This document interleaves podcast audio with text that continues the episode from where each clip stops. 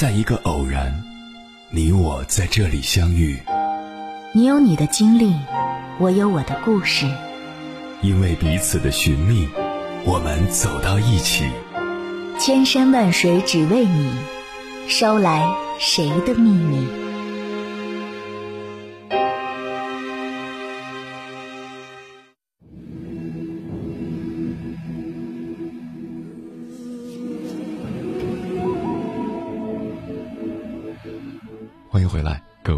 夜行者，这里是正在直播的中国交通广播，千山万水只为你，深夜不孤单。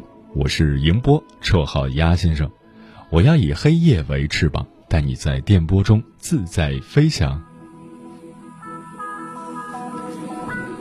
在这个世界上，有这样一种人，他们行走江湖，不是为了行侠仗义，他们通过贬低别人来抬高自己，实现阶段性的胜利。他们秉承“众人皆醉我独醒”的态度。反驳他人的每一句话，同时誓死捍卫自己说话的权利。这种人，我们亲切的将其称为“杠精”。有人可能会问：难道只要发表和众人不同的观点就是杠精了吗？非也。如果是正常的交流，当然没有问题。但是有些人从来就没有交流的姿态。在有理有据的反驳和断章取义的抬杠之间，有一道楚河汉界，即逻辑是否正确。虽然说逻辑正确的人不一定很招人喜欢，但至少人家是在讲道理；而逻辑不正确的诡辩鬼才，根本不讲道理，只是一味的抬杠。接下来。千山万水只为你，跟朋友们分享的文章选自《简单心理》，名字叫《杠精》，没有人可以逼我讲逻辑。作者：石宇宙。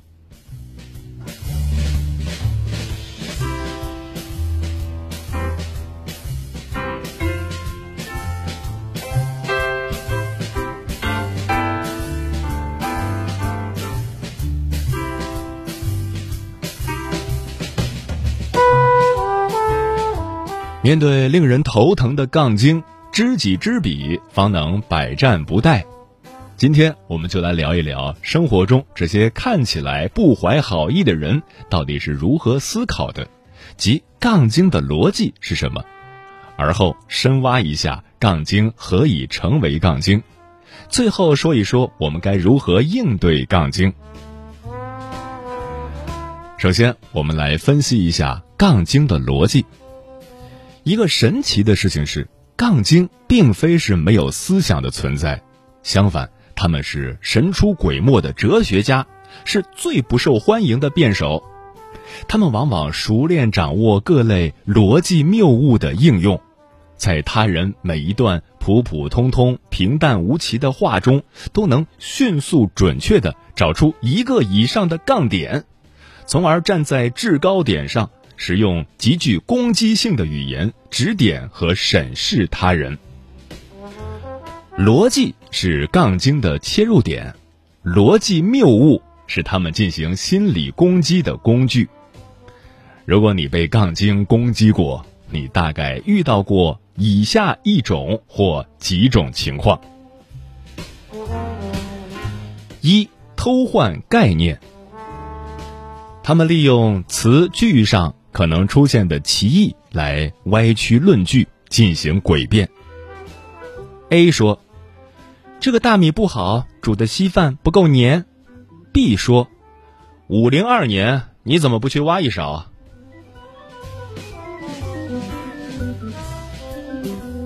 二红飞鱼谬误，即转移话题，提出不相干的话题来转移原本的讨论焦点。A 说：“昨天领养了一只流浪狗。”B 说：“这么热心肠，怎么没见你去福利院照顾老人啊？”三稻草人谬误，故意曲解对方的原意，使其容易受到攻击。A 说：“谈了恋爱的人应该与其他异性保持一定的距离。B 说：“那还不许我跟别人讲话啦。”四，人身攻击。他们避开事件本身的因果联系不谈，为回避自己的逻辑弱点，选择通过批评或诋毁对方的人格和品质来反驳某项论证。班上那么多人，他们不欺负别人，就只欺负你，肯定是因为你做了什么坏事。五，滑坡谬误。使用一连串连续的因果关系，却又夸大每个环节之间因果关系的强度，进而得到不合理的结论。你现在不好好学习，就上不了好高中，上不了好大学，找不到工作，你就只能扫大街。你难道想一辈子扫大街吗？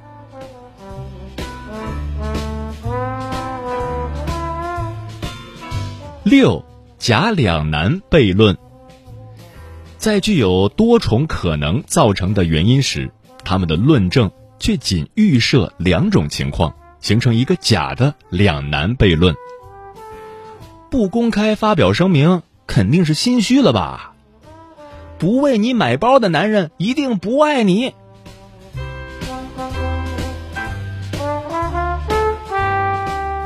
七，从众谬误。将一个观点的受欢迎程度看作其真实性或价值的高低。如果它不是真的，那怎么朋友圈的人都在转发？微博上都这么说，肯定是实锤啊！八，诉诸主观情感谬误。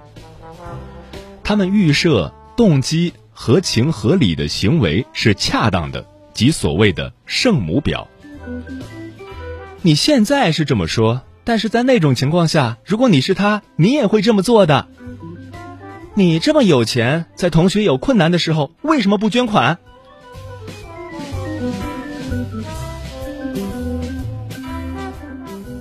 九轻率概括，仅通过观察一个或一小部分群体，就对一整个群体做出概括。只有我一个人觉得不好笑吗？不知道发这个有什么意义？你看我九五后的助理都月薪五万了，你怎么就不相信努力是成功之母呢？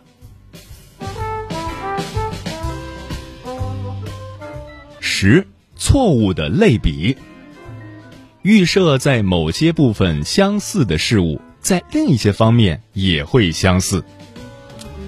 大家都是一个老师教出来的。怎么人家能考满分，就你不行？以上逻辑谬误其实有很多种，上述十点只是挑出的比较经典的几例。当被杠精攻击时，我们所听到的那些听上去好像没什么错误，却也没有什么道理的话，便是这么来的。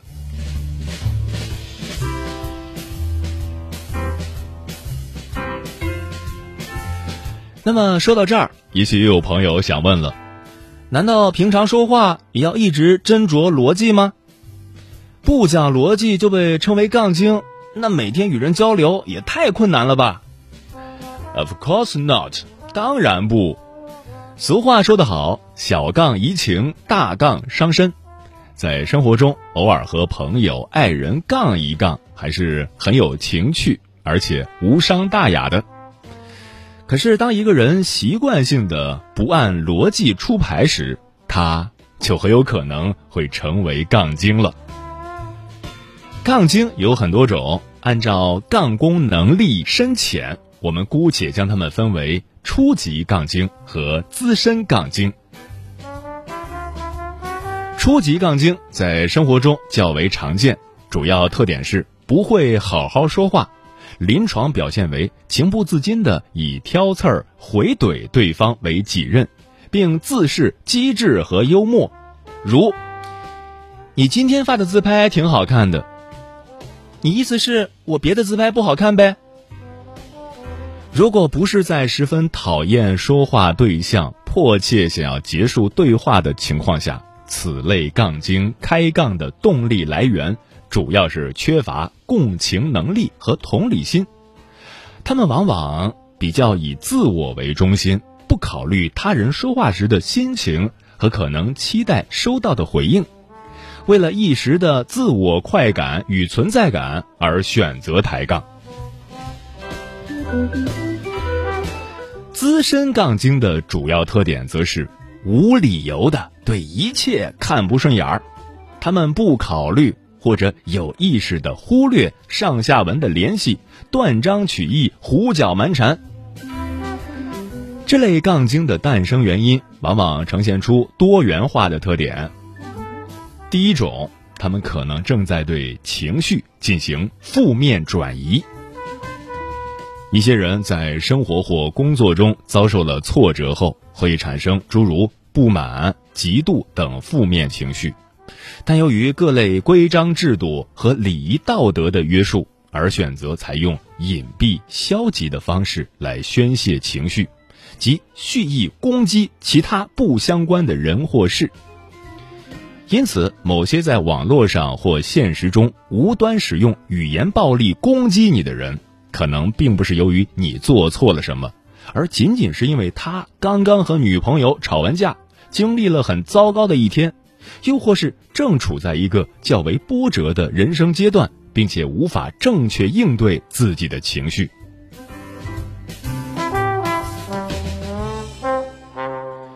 第二种，他们可能在生活中缺少关注和认同。幼年时期。小孩子比较容易因为做出小小的成就而受到夸赞，也更容易获得来自家庭和外界较多的关注。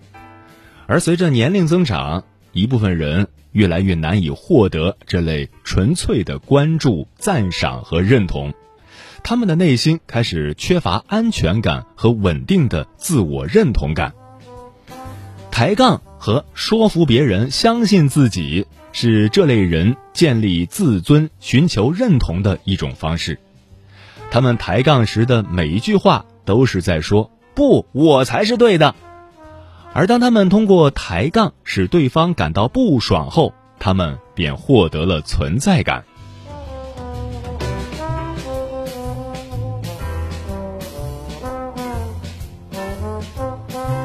第三种，他们的认知水平和理解能力。与你有益。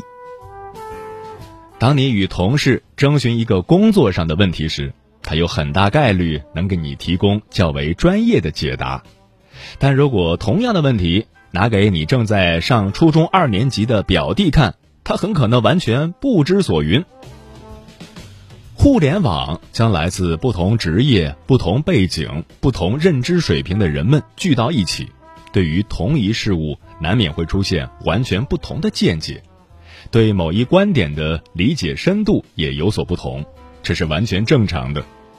有时坚持与别人抬杠的人，恰是只能从自己的认知角度去认识世界，而不能站在他人的立场上去理解事物的人，并在潜意识中认为周围一切事物都在我的认知或掌控当中。当听说有人年纪轻轻月入百万时，他们可能会说：“肯定假的，怎么可能？”或者是：“肯定是走后门了吧？”这个时候你要原谅他们，因为他们大概没听说过李佳琦。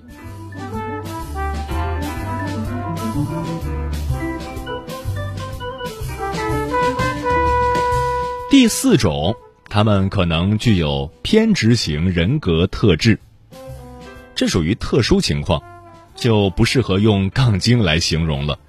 参照《精神疾病诊断与统计手册》中的诊断标准，具有偏执型人格障碍的人，大多数在童年期的成长过程中遭受过严重的创伤，在成年后依然保持着对他人的普遍不信任和无端猜忌。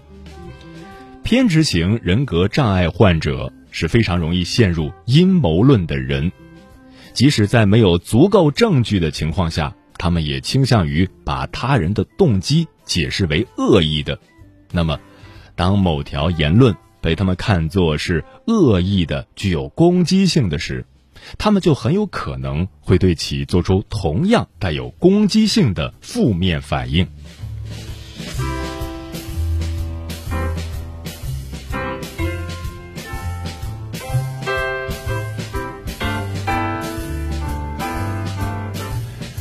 说了这么多，那么我们该如何面对生活中的杠精呢？虽然我们也捍卫他人反驳的权利，但当我们对他人说出“杠精”二字的评价时，其实是一种最言简意赅的方式在表达。你的回复让我不高兴了，而我们的反应也恰恰达到了他们预期的效果。要知道，对于资深杠精，我们是吵不赢的。杠精的自我价值感来源于证明他对而别人错，而非说明问题的实质。因此，在面对杠精时，要么使用比他更流氓的逻辑，成为更强大的杠精；要么就想办法让自己高兴起来，减少自己受到不良情绪的影响。在这里，我们引入心理边界的概念。每一个人都有两种生存空间：物理空间和心理空间。空间内部与外界的分割线就被称为边界。物理边界的概念很好理解，比如人类的住所，门和墙就是一道物理边界。如果有人直接闯入敞开的大门，想搬走你的家具，你一定会觉得这简直匪夷所思，并将那个人轰出门。这就是我们对于物理空间的保护方式，强烈的边界意识，使我们不容许他人入侵私人领域，将有益的留下来，有害的清出去。但事实上，我们对于物理边界的入侵非常敏感，但对于心理边界的守卫却多过疏忽。心理边界保护的是我们个人的心理空间。包括自己独立的观点、态度、信念、价值观、思想、欲望和爱，能明确我们应该对什么负责任，以及不应该对什么负责任。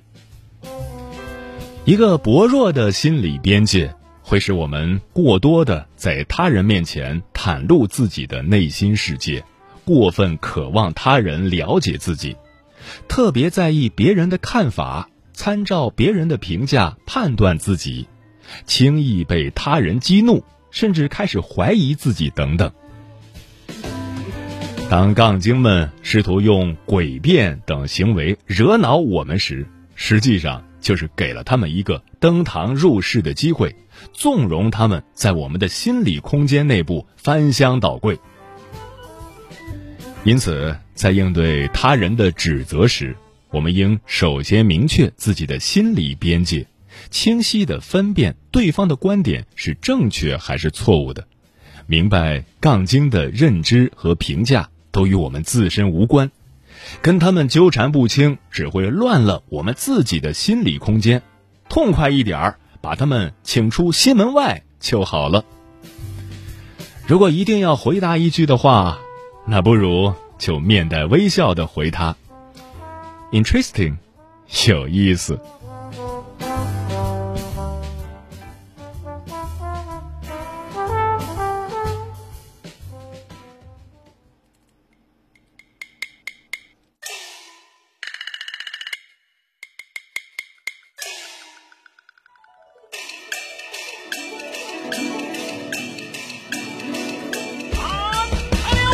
路边的茶楼，人影错落。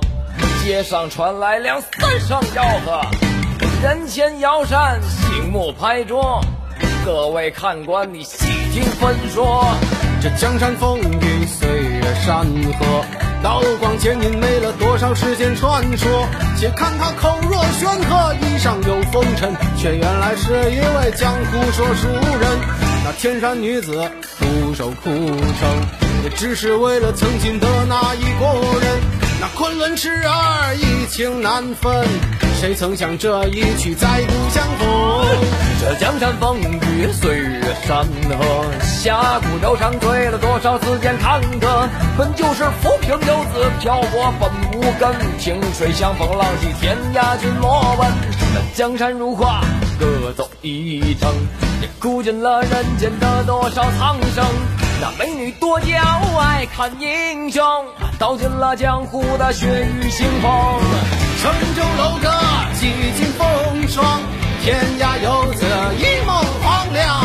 神鬼之意，荒唐一场，谈笑一段，半生疏狂。江山一儿老马，几度斑驳，痴儿侠女奈何情多？酒剑随马，他乡一客。百亿不见，桃花如昨。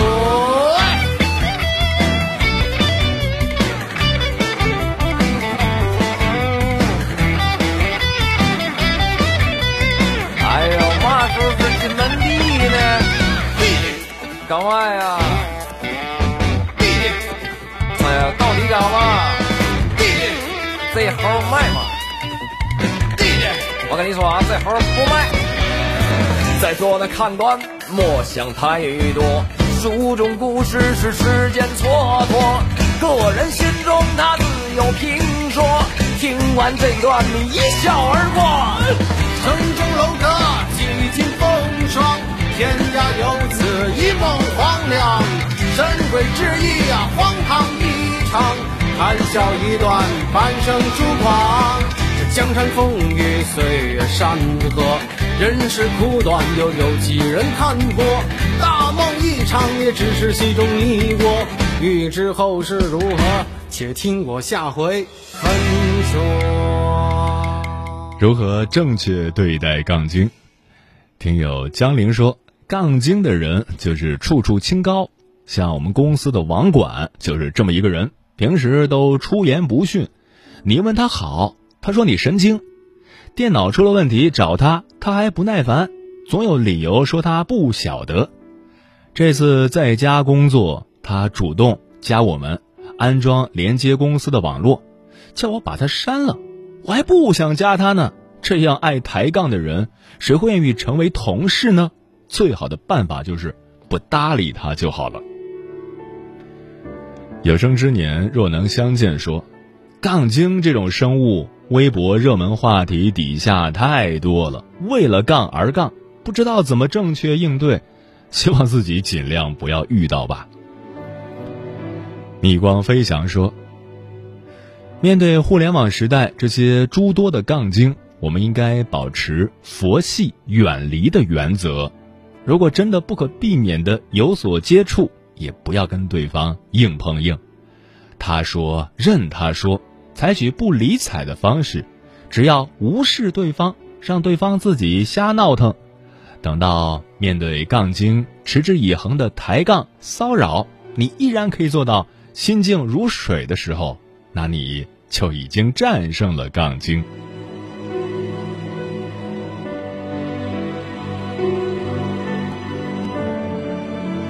嗯，如何对待杠精？其实。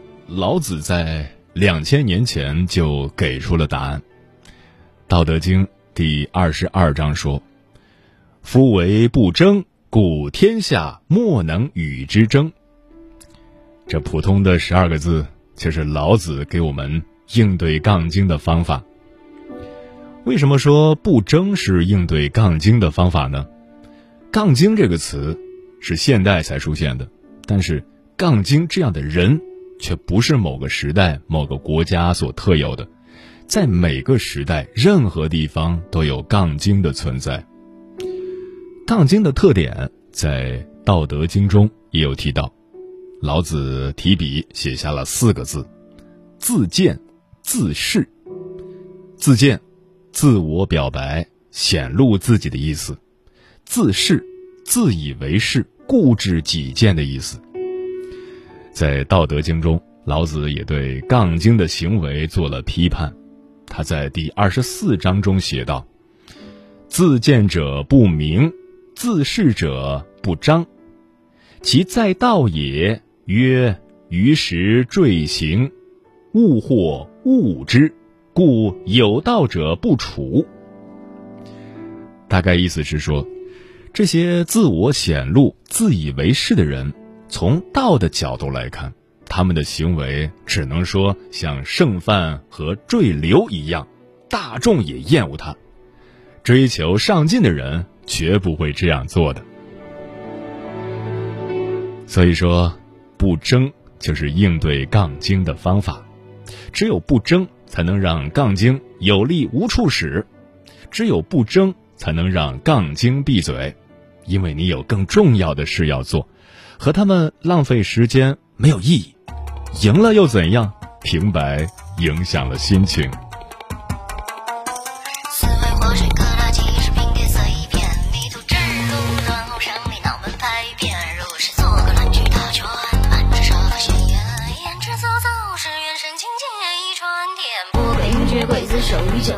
酒池斗拳，受害者的脸全是羔羊标签。无关蜻蜓江水，点撩人世事大观。口含情面目，教儿女儿也先锋。地方旋转，成地方转。